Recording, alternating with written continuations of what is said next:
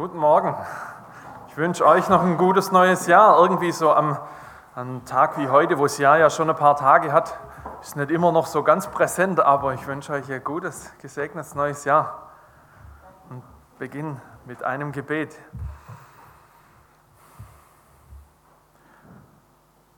Jesus, dir wollen wir nahe sein und hoffen darauf, dass du der bist, der mitten in unserer Lebenswirklichkeit da ist und wirkt. Du weißt um diese Woche, die mit Feiertagen und alles Möglichem gefüllt war. Und du weißt um das, was in der neuen Woche kommt, was spätestens am Dienstag wieder den Alltag bestimmt. Und ich bitte dich darum, dass du diese Zeit heute miteinander, diesen Gottesdienst gebrauchst, um uns zu begegnen und um uns zu ermutigen, um uns zu korrigieren, uns neu zu zeigen, wer du bist. Und das war es Menschen in diese Woche gehen dürfen, die die dich suchen, die dir vertrauen, die ehrlich zu dir sind. Amen. Ihr seid ja schon mittendrin in dem Thema, um das es heute geht. Hier die Jahreslosung. Gibt es jedes Jahr hier ein Gremium, das sich einen Bibelvers raussucht, der das ganze Jahr lang so ein Stück weit wie so ein Motto sein kann, der einen begleiten kann, wenn man möchte. Und für dieses Jahr, habt ihr auch schon mehrfach heute mitbekommen, dieser Ausruf, ich glaube, hilf meinem Unglauben. Manchmal sind die zwei wahnsinnig eng beieinander, wir haben es im, in diesem Teil mit, hier mit Gott erlebt schon ein bisschen gehört und vielleicht hast du selber Erfahrungen, wo dein Glaube so schwankend war, diesen Wunsch, Gott zu vertrauen, ja, dass er mächtig wirkt und gleichzeitig nicht zu wissen, ob, wann und wie er tut kommt man manchmal ganz schön ins Bibbern. Gott, was machst du jetzt? Ich habe als Einstieg eigentlich eine Geschichte dabei gehabt, aber ich habe den Eindruck gehabt, das passt, passt vielleicht an anderer Stelle besser. Ich habe, eigentlich war es anders geplant, aber ich, ich setze an der Stelle einfach rein, weil ich es so verrückt fand. Wir haben äh, in Böblingen Ostern 2018, ja, das ist schon ein bisschen her, wenn man das so will. Und und ich stehe hinten in der Gemeinde mit, mit einem gestandenen Familienpapa, das ist so, also wirklich so von der Mentalität echt ein Vieh von Karl, so hier, wenn man grillt, sagt er, man grillt kein Gulasch, man grillt Fleisch, ja, Fleisch, möglichst riesig. Und er steht, er steht mit mir hinten im, im Gemeindehaus so und äh, hat Tränen in den Augen und ich sage, hey, was ist los? Weil, weil das so untypisch für ihn war. Und er sagt, hey, ähm, Jetzt so knapp vor Ostern hat mein Arbeitgeber beschlossen, ähm, dass sie einen nicht weiter beschäftigen wollen. Familienvater, zwei Kids. Und, und so von nix auf jetzt hier plötzlich diese Ansage. Was machen wir? Stehst neben dran, dahinter im Saal. Betest miteinander, legst dem Karl Hand auf und, und wir beten und hoffen, dass Gott was tut. Gleichzeitig nicht im Wissen, was, wie. Tut sich da mit dem Geschäft nochmal was? Gibt es eine andere Möglichkeit? Wohin führt der Weg? Was heißt es für die Familie? Äh, wie überbrückst du diese Zeit? Kann einem der Hintern schon ein Stück weit auf Grundeis gehen, ne? so dieses hoffnungsvolle Beten zu erwarten, hey Gott, du tust, ja. Wir hoffen, dass du da was auftust, was wir so nicht erwartet haben und gleichzeitig das nicht in der Hand zu haben, gleichzeitig zu wissen, boah, wie wird es? Du stehst da und fragst dich, hey, was, was wird? Wie viel glaubst? Wie viel Sorge bleibt da? Wie viel heimlicher Unglaube ist da mit dabei? So, was beten wir jetzt und wie mutig beten wir vielleicht? Glaube und Unglaube, das ist eine Spannung, die löst sich irgendwie nicht so richtig auf, das gehört irgendwie zusammen. Manchmal zerreißt es ein Vollgas. Und einer, den das so wahnsinnig zerrissen hat, um den geht es eigentlich, von dem kommt diese, dieser Satz aus der, der jetzt Jahreslosung geworden ist. Das Ganze kommt aus dem Markus-Evangelium und ich lese uns hier diesen Abschnitt, diese Geschichte, die zu dieser Aussage auch geführt hat. Es kommt aus Markus 9, die Verse 14 bis 28. Ich lese euch nach der Übersetzung der Basisbibel und da heißt es folgendermaßen. Jesus kam mit den drei Jüngern zu den anderen zurück. Er fand eine große Volksmenge um sie versammelt. Darunter waren auch einige Schriftgelehrte die mit den Jüngern stritten. Die Volksmenge sah ihn sofort und wurde ganz aufgeregt. Die Leute liefen zu ihm hin und begrüßten ihn. Er fragte sie, worüber hattet ihr Streit mit meinen Jüngern? Ein Mann aus der Volksmenge antwortete, Lehrer, ich habe meinen Sohn zu dir gebracht. Er ist von einem bösen Geist besessen, der ihn stumm gemacht hat. Wenn der Geist ihn packt, wirft er ihn zu Boden. Er bekommt Schaum vor den Mund, knirscht mit den Zähnen und sein ganzer Körper verkrampft sich. Ich habe deine Jünger gebeten, dass sie den Geist austreiben, aber sie konnten es nicht. Da antwortete er, Jesus, ihnen, was seid ihr nur für eine ungläubige Generation? Wie lang soll ich noch bei euch bleiben? Wie lang soll ich euch noch ertragen? Bringt ihn zu mir. Sie brachten den Jungen zu Jesus. Sobald der Geist Jesus sah, schüttelte er den Jungen über durch heftige Krämpfe. Er fiel zu Boden, wälzte sich hin und her, bekam Schaum vor dem Mund. Da fragte Jesus den Vater, wie lange hat er das schon?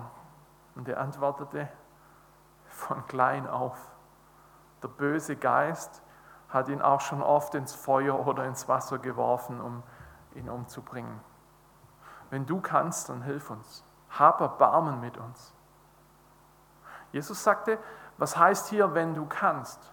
Wer glaubt, kann alles. Und da schrie der Vater des Jungen auf, ich glaube, hilf meinem Unglauben. Immer mehr Menschen kamen zu, den, zu der Volksmenge. Als Jesus das sah, gebot er dem unreinen Geist, du stummer und tauber Geist, ich, tauber Geist, ich befehle dir, verlass den Jungen und kehr nie wieder in ihn zurück. Und da schrie der Geist auf, schüttelte den Jungen durch Krämpfe hin und her, da verließ er ihn. Der Junge lag da wie tot. Schon sagten viele, er ist tot. Aber Jesus nahm seine Hand, zog den Jungen hoch und da stand er auf. Dann ging Jesus und seine Jünger nach Hause. Als sie allein waren, fragten die Jünger ihn, warum konnten wir diesen bösen Geist nicht austreiben? Er antwortete ihnen, solche bösen Geister können nur durch das Gebet ausgetrieben werden. Es beginnt alles mit diesem Papa, diesem Vater und seinem Sohn.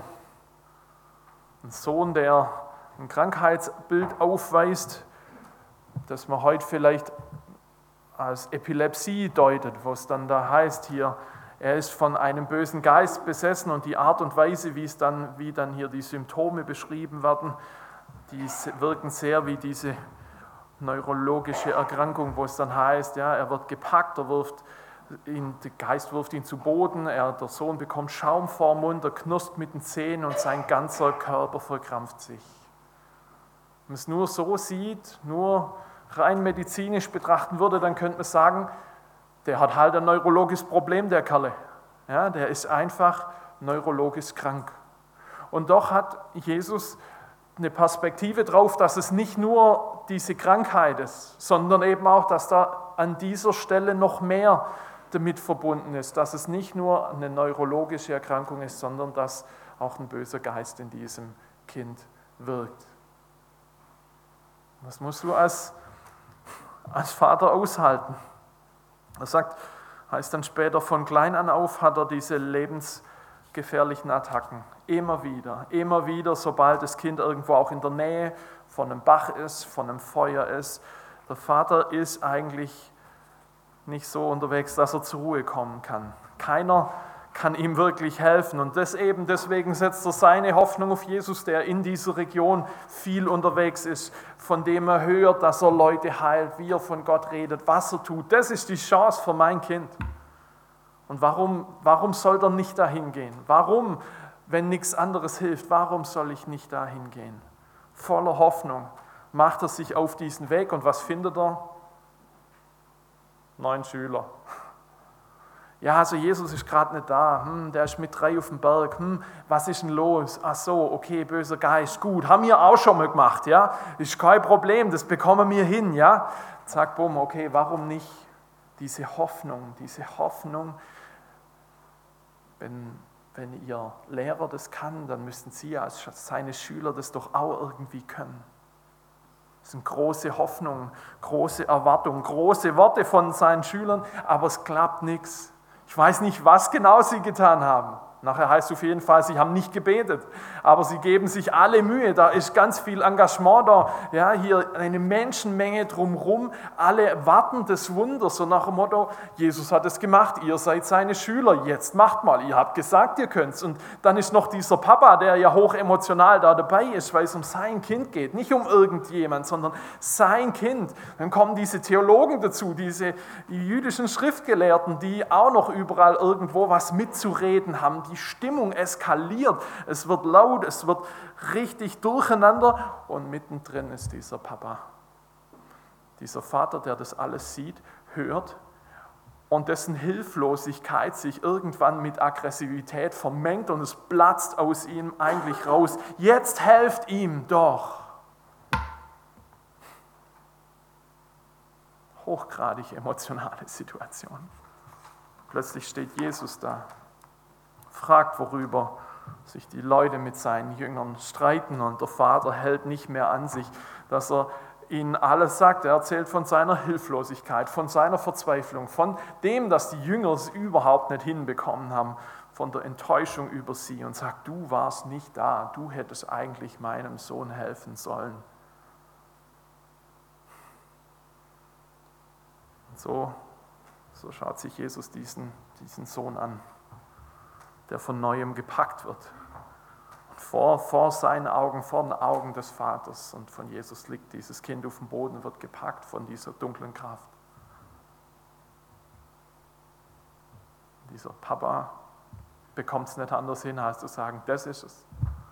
Das erlebe ich Tag für Tag unter Umständen. Ich weiß nie, wann es losgeht.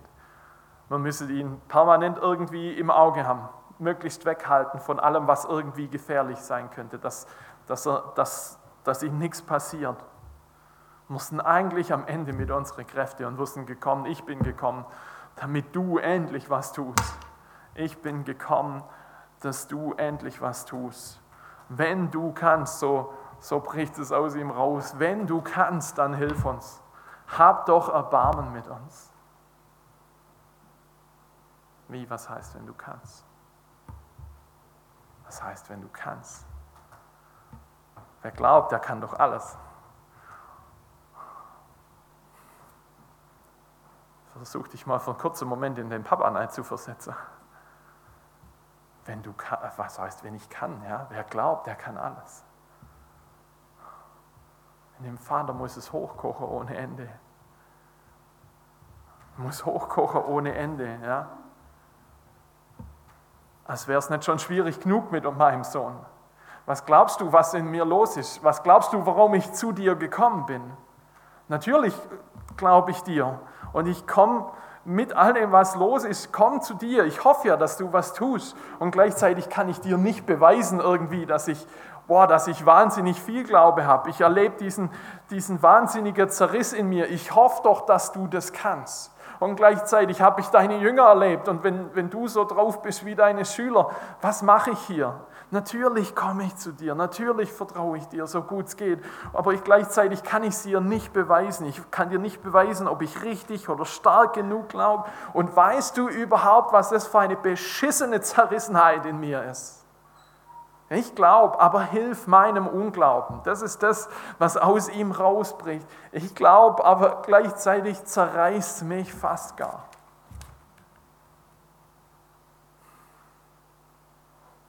Ich glaube und hilf meinem Unglauben. Das ist so.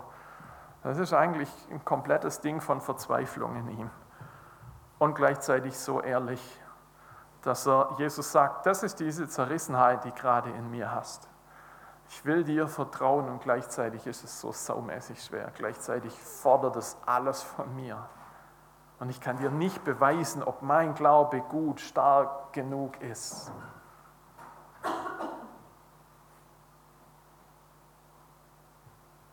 Es vorhin schon ein bisschen gehört. So eine Zerrissenheit kann ganz viele Gesichter haben, ganz viele Nuancen. Jesus, meinst du es wirklich gut mit mir? Ja, ich, ich lese das, wie du von mir denkst. Was du über mich sagst, dass ich ein Kind Gottes bin, dass du alles für mich getan hast. Und gleichzeitig fühlt sich nicht immer so an. Gleichzeitig sehe ich in dem Spiegel einen ziemlich komischen Menschen. Ist es wirklich so? Jesus, meinst du es wirklich gut mit mir? Ich will es ja glauben, aber irgendwie ist ein Stück Unglaube da. Es gibt die Situation, in der, in der es drum ein Ring da ist, hey, so kann aus der Beziehung wieder was werden. Dieses Miteinander, das irgendwie so ver, verhakt und knirschig ist. Wir beten drum und wir hoffen, dass du was tust und gleichzeitig haben wir schon x Versuche unternommen, dass da was passiert, dass du endlich ein Gespräch möglich machst, dass, dass irgendwie diese, diese eisige Stille aufbricht, dass, dass der andere wieder mit einem redet, dass wir vielleicht als als, ja, als Freunde, als Geschwister, als was auch immer, irgendwie wieder ein Stück aufeinander zugehen können und ein Stück der Vergangenheit überwunden wird. Wir wollen hoffen, dass du das tust, ja, und gleichzeitig haben wir schon so viel unternommen, wir haben so viel gebetet, wir haben so viel uns bemüht, so viel gemacht. Jesus, wir wollen glauben, dass du was tust und gleichzeitig helf du meinem Unglauben.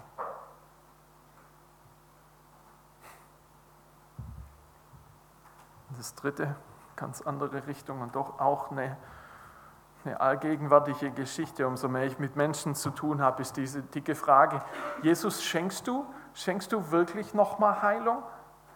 Oder müssen wir mit dem jetzt einfach zurechtkommen? Schenkst du nochmal, dass, dass ich gesund werde? Ja, dein Wort ist voller Verheißungen, dass du das kannst, dass du der Arzt bist. Wir haben es vielleicht sogar an konkrete Leute erlebt, aber Gott, warum zieht sich das so elendig? Warum bin ich mehr bei Ärzte zu Hause als, als daheim? Das ist gerade eine sehr konkrete Situation, die ich bei, bei einer Person erlebe, wo man denkt, wow, das, so, wie, wie mutig willst du da auch als, als Person, die, die, die da dabei ist, den Menschen begleiten? Ja? Wann, wann geht mir als Begleitender vielleicht mal der Mut flöte? Ja? Wo diese Spannung da bleibt, so, Herr, wir glauben, wir wollen darauf vertrauen, dass du Gutes tust, aber hilf, hilf diesem Unglauben, der irgendwie auch da ist. Das ist eine wahnsinnige Zerrissenheit zwischen der Hoffnung, dass Gott Gutes tut und diesem Fragen, Zweifeln, machst du noch was? Passiert da noch was? Das steckt so wahnsinnig tief in diesem Papa drin. Ich glaube, helf meinem Unglauben. Und mehr kommt aus diesem Vater nicht raus. Der macht keine großartige Ansage, sondern er sagt, ja, so ist es. In dieser Spannung stecke ich drin und mich verrupft es fast, mich zerreißt schier in dieser Spannung. Mehr kommt nicht aus ihm raus, aber es ist ehrlich. Ja? Zum einen diese Unsicherheit, diese Sorge, der Schmerz und gleichzeitig der Wunsch, Jesus vertrauen zu können. Ist ehrlich. Das ist, wenn das nicht Glaube ist, was dann? Diese ehrliche, ungeschminkte Selbsteinschätzung. Jesus, ich will dir vertrauen. Und gleichzeitig erlebe ich diesen harten Zerriss. Du, ich habe das tiefe Wissen um meine Hilfsbedürftigkeit. Ich brauche das, dass du diesen Glauben in mir wächst, stärkst zum Leben bringst.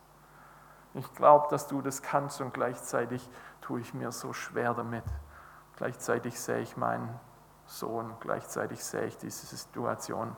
Und dass mein Glaube entsteht oder wächst, das hängt allein an dir. Ich komme mit meiner Unfähigkeit, mit meinem Stück Werk, komme ich zu dir und sage dir, hey, ich brauche dich. Ich glaube so gut ich kann und gleichzeitig ist mein Unglaube da und ich brauche deine Hilfe.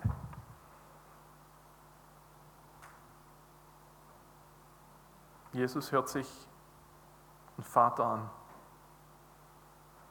Und er hört sich dich und mich an. Wie reagiert er auf den Papa, der das so raushaut? Der so, so herzergreifend ist, Jesus zuschreit und sagt, ich glaube, hilf meinem Unglauben. Vers 24, Vers 25 geht dann einfach still und leise da damit weiter. Immer mehr Menschen kamen zu der, Mensch, äh, zur Volksmenge. Und als Jesus das sah, gebot er dem unreinen Geist, du stummer und tauber Geist, ich befehle dir, verlass den Jungen und kehr nie wieder in ihn zurück. Und da schrie der Geist auf, schüttelte den Jungen durch Krämpfe hin und her und dann verließ er ihn. Das heißt, der Junge lag wie tot da, schon sagten viele, er ist tot. Aber Jesus nahm seine Hand, zog den Jungen hoch und da stand er auf. Jesus war das nicht zu wenig. Jesus war dieser Glaube in diesem Mann nicht zu wenig. Dass er jetzt nicht irgendwie da gestanden wäre und sagt, du, hey, also streng dir mal ein bisschen an, ja, hier mal, hm, hier emotional mal stabil war er, hier Hintern zusammenkneifen und, und vertrau mal mehr. Nee, Jesus sieht diese Zerrissenheit in diesem Papa und wie ehrlich er mit ihm da ist. Er sieht diese Zerrissenheit und es ist ihm nicht zu wenig. Und ich muss ganz ehrlich sein, ich bin froh um diese Stelle. Das ist eine sehr, sehr einzigartige Stelle, die, die Gott uns an, dieser Stelle, an diesem Platz in der, in der Bibel gibt, dass, dass er mit, diesem Zerriss, mit dieser Zerrissenheit in dir und mir zurechtkommt. Und dass er sagt, ja, ich sehe das. Und ich lasse dich nicht damit zurück in der Erwartung, du müsstest mehr können. Ich glaube, hilf meinem Unglaube, das ist Jesus nicht zu wenig einen Sohn von diesem bösen Geist. Und spannenderweise gibt es danach kein Gespräch mehr. Das heißt einfach danach, Jesus und seine Jünger gingen heim.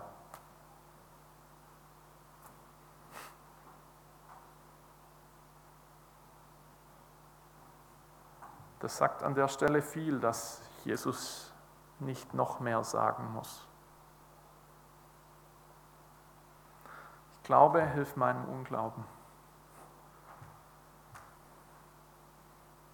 Als ich mit der Vorbereitung relativ weit durch war, habe ich gedacht, hey, das ist schon, eigentlich habe ich gedacht, da gehst du ein bisschen relaxter und entspannt an die hin. Hey, die wird nicht so, die wird nicht so wahnsinnig wild.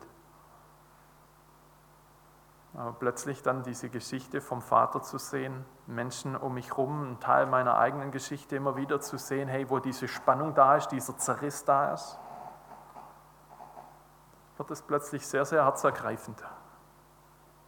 Vielleicht ist, ist der Ausruf von diesem Papa für, für dich eine, ein Punkt, der dir hilft, vielleicht, vielleicht in eine Richtung zu denken und zu sagen, Jesus, ich will dir mehr zutrauen. Es gibt Situationen, wo, wo er von uns ein Stück mehr Glaube verlangt.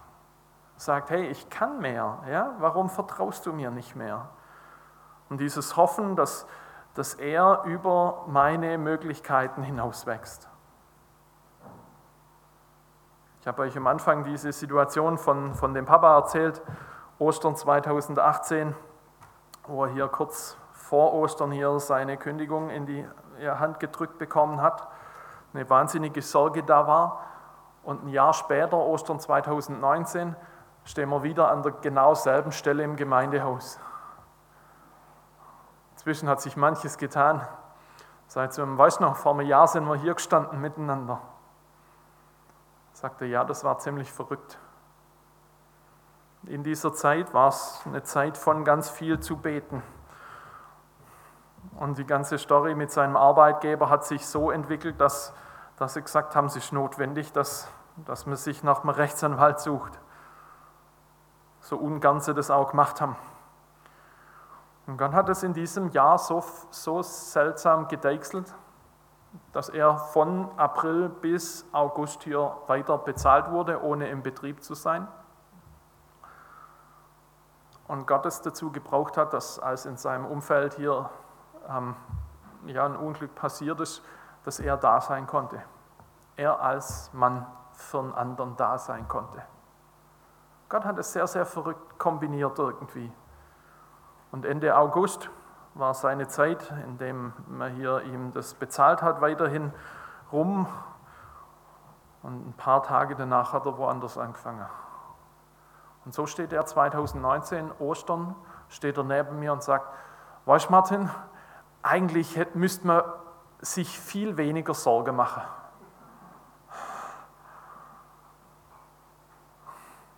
Danach sagt sich das viel leichter, ja. Aber das für ihn so eine Erfahrung war, so hey, ich will Gott mehr zutrauen, als ich es bisher getan habe. Eigentlich hätte ich mir gar nicht so viel Sorge machen müssen. Und jetzt nächstin ist ja Allianz-Gebetswoche.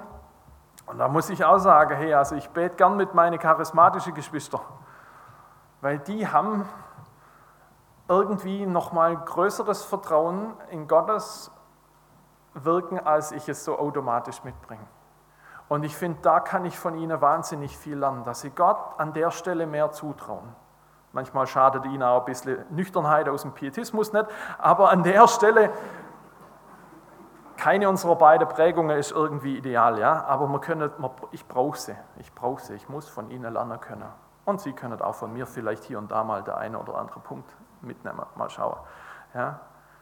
Aber dieses Vertrauen zu lernen, zu sagen, ich entscheide mich dafür, dass ich dir, Herr, an der Stelle mehr Vertrauen lernen will, als ich es bisher tue. Dass du vielleicht betest und sagst, hey, ich will nicht bei meinen Möglichkeiten stehen bleiben und ich will lernen und darauf vertrauen, dass du in der kommenden Woche mehr tust, als ich mir es eigentlich zutrauen würde. Das ist eine Richtung davon. Vielleicht ist das für dich dieses Jahr dran und eine riesige Chance zu sagen, hey Gott, ich will dir mehr zutrauen. Und dann gibt es diese Situation hier wie, wie die von dem Papa in, in Markus 9. Also ganz ehrlich, in Liebenzell, in der Ausbildung hier so in Seelsorge, mein Dozent hätte mich wahrscheinlich direkt abquatscht, aber nicht nur mit Worte. So in der, in der Übung hier, so Gesprächsübung, wenn dann jemand kommt und sagt, hey, das ist mein Ding, da erlebe ich gerade diesen Zerriss und, und dann plötzlich hier gesagt bekommst, du musst halt einfach mehr glauben.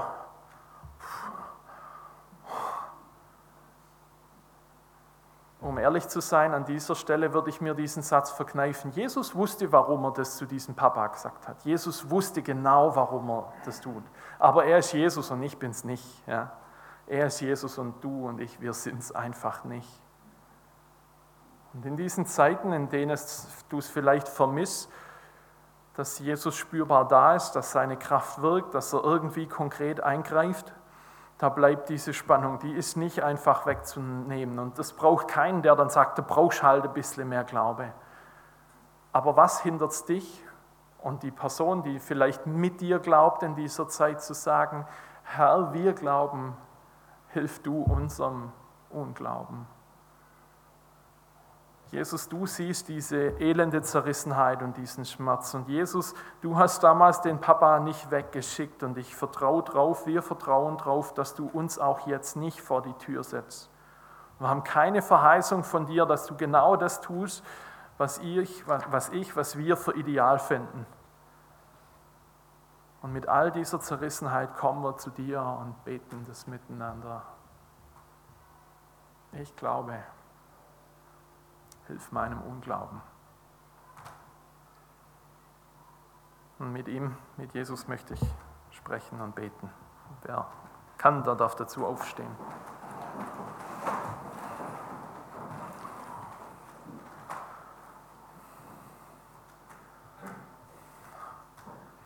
Jesus, du kennst uns durch und durch und diese Situationen, in denen es mehr Vertrauen braucht, einfach wo es diesen mutigen Schritt auf dich zu braucht wo wir diese, diese Hoffnung auf dich brauchen und wo du uns vielleicht manchmal auch einen Stups gibst hier, um, um mehr zu wagen, einfach weil du da bist und weil du weißt, was wir brauchen und was möglich ist.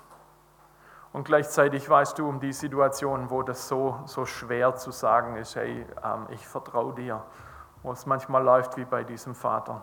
Du kennst unser Herz und weißt um diese Zerrissenheit, in welcher Situation die da ist sei es in, in unserem im jeweils eigenen Leben oder im Leben von jemand, der, der jeweils wichtig ist, jemand aus der Familie, eine gute Freundin, ein Freund, jemand, den wir irgendwie jeweils begleiten. Und ich bitte dich darum, dass uns nicht der Mut vergeht, dir ehrlich zu sagen, dass wir dir vertrauen wollen und gleichzeitig dieser Unglaube da ist. Und was Menschen, die dir nachfolgen, genau das brauchen. Diese Ehrlichkeit, dir zu sagen, ich glaube, aber hilf meinem Unglauben. Amen.